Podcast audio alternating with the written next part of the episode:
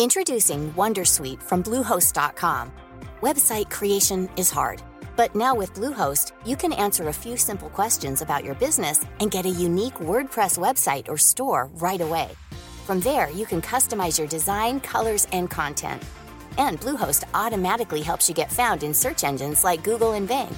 From step-by-step guidance to suggested plugins, Bluehost makes WordPress wonderful for everyone. Go to bluehost.com/wondersuite. Dixo presenta Fuera de la caja con Macario Schettino. Dixo is back. Bienvenidos. Esto es Fuera de la caja. Yo soy Macario Schettino y le agradezco mucho que me escuche en esta revisión de lo ocurrido en la semana que terminó el 14 de enero de 2024. Yo estoy grabando para usted el día lunes 15 y esto pues eh, me permite incluir en el análisis tres elementos internacionales que son creo yo muy importantes. El primero sin duda a inicios de la semana Hubo un ataque de parte del crimen organizado en Ecuador, un ataque dirigido al Estado. Se tomó una estación de televisión, se atacó la universidad. En eh, Guayaquil me parece que ocurrieron ambas cosas, pero en esencia es un ataque del crimen organizado que fue creciendo durante el gobierno de Rafael Correa con una estrategia, no me lo va a creer, de abrazos, no balazos, y que bueno, pues le abrió muchísimo espacio a estos grupos delincuenciales que son en realidad, digamos, sucursales, buena parte de ellos, de grupos criminales mexicanos. Parece que Cártel Jalisco, Nueva Generación en particular, pero hay presencia del crimen organizado mexicano allá en Ecuador y este es el origen del conflicto. La respuesta del presidente Novoa fue dura, de inmediato declaró un conflicto interno, pidió al ejército que tome control de las cosas. No sé si esto va a llevar a que en Ecuador se replique la estrategia de Nayib Bukele en El Salvador, una estrategia totalmente opuesta a la de abrazos no balazos, una estrategia muy dura en donde no se cuida mucho el tema de derechos humanos de todos aquellos que son considerados delincuentes o potenciales delincuentes. Y por esa razón ha sido muy criticada la estrategia de Bukele, pero es indudable que en El Salvador ha habido una transformación muy profunda en términos de seguridad han pasado de ser uno de los países más violentos del mundo a ser ahora un país que está bajo control del Estado. De un Estado que, desafortunadamente, al no respetar esos derechos humanos, pues no está claro si van a respetar los demás derechos humanos o los derechos humanos de los demás salvadoreños. Y esta es la parte que ha preocupado mucho a muchas personas en El Salvador y en otras partes del mundo, pero bueno, pues el fenómeno del crimen organizado no es una cosa simple de resolver. Muchos creen que es algo que se podría resolver con cierta facilidad, con simplemente tomar algunas estrategias. No está claro. Déjenme poner como ejemplo, como comparación, lo que está ocurriendo en Gaza. Ahí hay un grupo criminal que se llama Hamas, que es el que atacó a Israel, y que desde hace mucho tiempo controla la franja de Gaza. Cuando Israel se sale de ahí y le deja a la autoridad palestina que gobierne esa región, la autoridad palestina es destruida muy rápidamente por Hamas y ellos toman control de la zona. Lo que hacen es construir redes terroristas y criminales, digámoslo así, pero lo hacen usando como escudo a la población civil guardan eh, armamento y explosivos en escuelas, en hospitales, en mezquitas, de forma que cuando atacan a Israel e Israel responde, tiene que atacar estos espacios, eh, hospitales, escuelas y mezquitas. Y eso le permite a Hamas deslegitimar al gobierno de Israel. Y esto es lo que pues muchas personas en el mundo replican e insisten, debe haber un alto al fuego porque Israel está atacando pues eh, espacios civiles que no debería atacar. El tema es que incluso en la legislación internacional, en temas de guerra, un espacio civil que es utilizado con objetivo militar ha de ser civil y es un espacio que puede ser atacado, es un objetivo válido. Pero eso pues explíquelo usted en televisión o en redes sociales, en TikTok, pues es imposible. Entonces de eso se trata y eso es lo que ha estado haciendo jamás. No sé si además de eso Israel ha cometido muchos otros crímenes, es probable, el señor Netanyahu, ya sabe usted que es alguien impresentable, ya lo hemos dicho aquí, pero lo que me interesa que tenga usted como referencia es precisamente el problema para enfrentar el crimen organizado. No es nada sencillo separar a los criminales de la población civil en los espacios que controla el crimen organizado. De forma que si usted quiere enfrentarlos, pues va a tener bajas civiles. Y esas bajas civiles van a ser utilizadas tanto al interior del país como afuera para deslegitimar la actuación del Estado. A Bukele eso no le importó, se dejó ir con todo. Y pues a lo mejor 50, 60, 80 o 90% de los detenidos sí eran criminales. Pero a él no le importó, se fue con todo. Y esto pues le ha granjeado enemistades entre los defensores de derechos humanos, pero también mucho apoyo de aquellos que han sufrido lo que significa esta situación de inseguridad. Hoy en México hay una cantidad muy grande de personas pues que dicen, oiga, ¿por qué no aplicamos aquí la estrategia de Bukele? Y no es sencillo explicarles pues que esto va en contra de los derechos humanos y que una vez que arranca uno por ahí, las cosas se pueden complicar. Entonces, lo planteo nada más, a ver si después tenemos oportunidad de discutirlo con un poco más de detalle. Segundo elemento internacional relevante, ayer domingo debía tomar posesión el señor Bernardo Arevalo allá en Guatemala. Él ganó la elección con toda claridad. Yo tuve la oportunidad de estar en ese país pocos días antes de la elección, invitado por un banco que había visto el dueño del banco alguna de las conferencias en YouTube, le gustó mucho la idea de hablar de libertad y demás y me pidió que fuera. Fui, platiqué con ellos y bueno, pues sabiendo que venía la elección, hice énfasis en la importancia de que se respetara lo que la sociedad guatemalteca decidiera. Entre el público, pues estaban representantes de las familias más poderosas de Guatemala. algunos les gustó, a otros no les gustó, que les hiciera énfasis en cómo estos privilegios familiares en América Latina son el origen de la desigualdad. Y esto es un producto no de la colonia española, sino fundamentalmente de la expansión de la revolución industrial a partir de 1870, ya alguna vez lo platicamos aquí o en alguno de los de largo aliento, y bueno, pues entrar de lleno a la modernidad implica romper con ese capitalismo de compadrazgo, problema mexicano, así lo planteé allá en Guatemala, pero que seguramente también podría existir en Guatemala y pues que vayan planteando cómo resolverlo.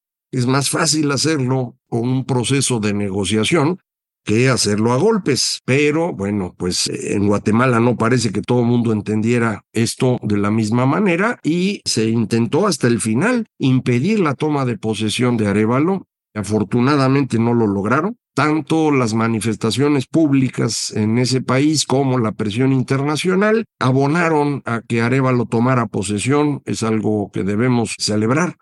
Va a tener un Congreso en contra, logró al final que se respetaran las posiciones de su partido.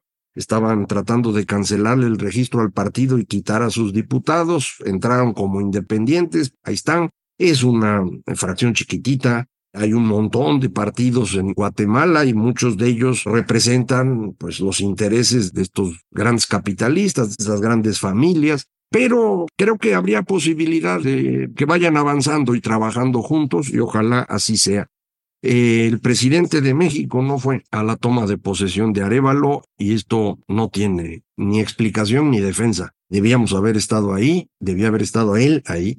Había dicho que iba y luego canceló, que porque tenía mucho trabajo. Y luego se puso a grabar ahí un video en Chichen Itza o se fue a pasear a Palenque, yo no sé exactamente qué hizo, pero no fue. Y esto me parece una grosería con Guatemala, en particular con el señor Arevalo, ya no hay forma de explicar cómo actúa el señor López Obrador. El tercer tema internacional es que hoy empieza el proceso de Estados Unidos para decidir a su próximo presidente. Es un proceso que termina el primer martes de noviembre. en el transcurso de estos meses. Primero se van a definir los candidatos de cada partido. Hoy hay un primer caucus en Iowa. Hay algo, creo yo, también hoy o mañana en New Hampshire para el caso de los demócratas. Empieza a haber elecciones.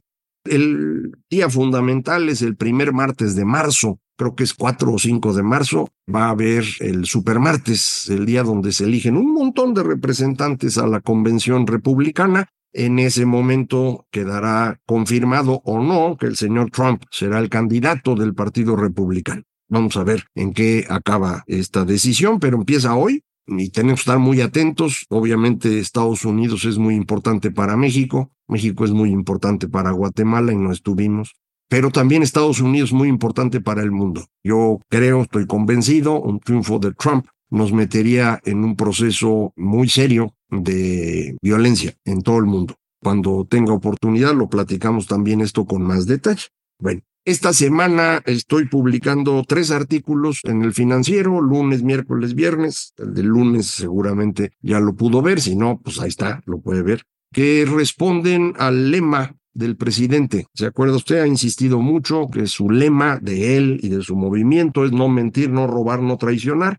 Bueno, pues dedico un artículo a cada una de estas cosas para demostrar que las tres son falsas. El señor es un mentiroso, el señor encabeza un grupo de ladrones y el señor está traicionando a México. Lo explicaré en cada uno de estos días. No lo platico hoy para que lea usted los artículos y la semana que entra con gusto regreso sobre ellos para pues abundar o responder comentarios si hubiese en el transcurso de estos días. Creo que en esta semana se confirmó el tema de que el presidente, señor López Obrador, encabeza a un grupo de bandoleros. Se hicieron públicas grabaciones en donde el tercer hijo de López Obrador también está inmiscuido en la extracción de recursos públicos a través de venderle al gobierno con sobreprecio cosas que se van necesitando. Es algo que ya sabíamos que hacía el señor Andrés Manuel, el segundo hijo que tiene el nombre del presidente, también se documentó públicamente.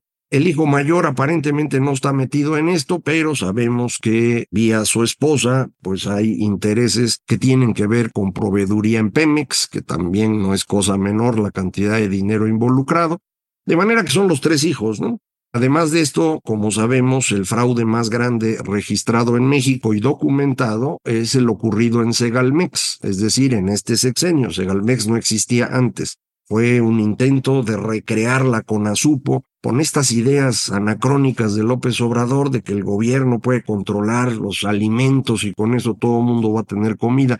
Así no funciona la economía pero él quería hacer eso. Entonces hace su Segalmex y se le encarga a un señor que fue su jefe un tiempo, Ignacio Ovalle. El resultado es un fraude que va, no sé, si 15 o 20 mil millones de pesos, por ahí andan las estimaciones. De este fraude es de donde viene la capacidad que ha tenido López Obrador de presionar a Movimiento Ciudadano un amigo y no sé si alguna otra gente cercana a Dante Delgado está inmiscuido en esto. Y eso le ha dificultado al señor Dante Delgado pues tomar una posición más fuerte en contra de López Obrador y recientemente pues eh, lo ha llevado a convertirse en comparsa en las candidaturas, primero tratando de abrir un espacio para Marcelo Ebrard, después intentándolo con el señor de Nuevo León que quería ser candidato presidencial y finalmente acaban de colocar a Jorge Álvarez Maínez como candidato con la idea de que pues va a tener alguna votación. Yo insistiría en la decisión de 2024 es entre Claudia Sheinbaum y Xochitl Gálvez, no hay más. Señor Álvarez Maínez pues a lo mejor consigue 2, 3, 4% del voto. Hay quien dice que no, que va a conseguir muchos votos porque hay muchos mexicanos que no quieren votar por una mujer. Vamos a ver. En cualquier caso, insistiría yo, la decisión es Claudia contra Xochitl Gálvez. Y Xochitl Gálvez me parece que es la gran noticia política de la semana. Es una opinión que no fue compartida por la dirección editorial del Universal, de Excelsior, de Milenio, de La Jornada, que no la pusieron en portada. Yo entiendo de la jornada. La jornada no está trabajando para la oposición, está trabajando, bueno, para la oposición interna sí. Ellos traen su propia lógica, no son muy cercanos a Claudia Sheinbaum, no vaya usted a creer, van a estar golpeándola desde ahí para ver si logran colocar a sus personajes al interior, sus personeros, como dicen en Guatemala. Pero los otros periódicos, pues sí, me dan tristeza. Yo trabajé en uno de ellos, en el Universal, hace algunos años, y bueno, Milenio, un tiempo era un periódico atractivo, Excelsior, tiene a un director al cual le tengo yo mucho aprecio, Pascal. No entiendo por qué no está en primera plana el evento de cierre de campaña de Xochitl, que fue, me parece, bastante bueno. Lleno total en la Arena México, eso tampoco es una cosa del otro mundo, pero se necesita cierta organización, se logró, buen ambiente, pero fue un muy buen discurso de Xochil Gálvez, al extremo de que muchos de los que la andaban criticando en redes ya volvieron a confiar en ella. Ya regresó Xochitl, incluso así lo pone algún periódico. Yo creo que Xochitl es la misma que había estado haciendo estos eventos en un montón de ciudades en México, en todos los casos con llenos y con mucho ánimo, pero eso no aparece en los medios. Y ahora no apareció ni siquiera el cierre de campaña o pre-campaña, como se llama. De eso se trata la competencia. Desde el Estado mismo, el presidente va a hacer lo imposible porque gane Claudia. Y esto incluye bloquear medios de comunicación, amenazarlos, ¿se acuerda? Usted ya los amenazó, que por qué no quitan a Ciro Gómez Leiva. Hoy dijo que si él fuera un dictador, Broso no estaría en medios. Hombre, ganas de que no esté no le faltan, no ha podido lograr lo que es distinto pero al menos con Ciro ya lo intentó y la forma como ataca constantemente a muchos otros, pues es una muestra clara de que esa es su intención. Del discurso de Xochitl creo que hay una parte muy, muy rescatable, que es esta insistencia en que lo que estamos perdiendo en este gobierno es el valor de la vida, de la verdad y de la libertad y que eso es lo que tenemos que reconstruir. Creo que este es el punto de partida de la polarización necesaria en una elección presidencial, hay que diferenciarse del otro. Y esta es una gran diferenciación. Efectivamente, la vida no le importa a Morena ni a López Obrador, y esto lo demuestra el más de un millón de muertos que hemos tenido en este sexenio, una cantidad muy grande de ellos por el COVID, que diría usted, no, pero no es su culpa, esto fue una pandemia, sí, pero no en todas partes hubo el exceso de muertes que hubo en México. Recuerde, somos el peor país en esa medición entre los países grandes. El número de homicidios, que no se ha reducido de forma significativa, Aparentemente sí, pero es porque pues muchos empezaron ya no a aparecer como homicidios, sino como desaparecidos. Cuando empezamos a insistir en que los desaparecidos explicaban este crecimiento en mortalidad, el presidente empezó a borrar a los desaparecidos y ahora dice que ya no existen. Bueno, sí, sí existen. Y además hay una cantidad no menor de mexicanos que murieron por un sistema de salud destruido por el presidente. Entonces sí, el valor de la vida se ha ido perdiendo. El valor de la verdad, hombre, ¿qué le digo? Es el mentiroso más grande que ha habido en México y en el mundo. Nadie ha logrado decir más de 100 mentiras al día, medidas por spin de Luis Estrada. Y el valor de la libertad es lo que está en riesgo para este 2024. Y por eso es importantísimo que vayamos a votar para defender esta libertad y prepararnos para que ocurra algo similar a lo que vimos en Guatemala ayer domingo, eh, un intento desde el poder de impedir la toma de posesión de un líder opositor, en nuestro caso de una líder opositora. Así que, pues, primero vamos a votar y al mismo tiempo vamos preparando qué hacemos el día después. Muchísimas gracias. Esto fue Fuera de la Caja.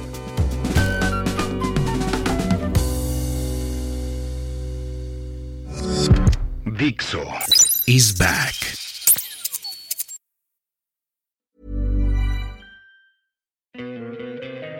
Te encantaría tener 100 dólares extra en tu bolsillo? Haz que un experto bilingüe de TurboTax declare tus impuestos para el 31 de marzo y obtén 100 dólares de vuelta al instante. Porque no importa cuáles hayan sido tus logros del año pasado, TurboTax hace que cuenten. Obtén 100 dólares de vuelta y tus impuestos con 100% de precisión, solo con Intuit TurboTax. Debes declarar para el 31 de marzo. Crédito solo aplicable al costo de la presentación federal con TurboTax Full Service. Oferta sujeta a cambios o cancelación en cualquier momento.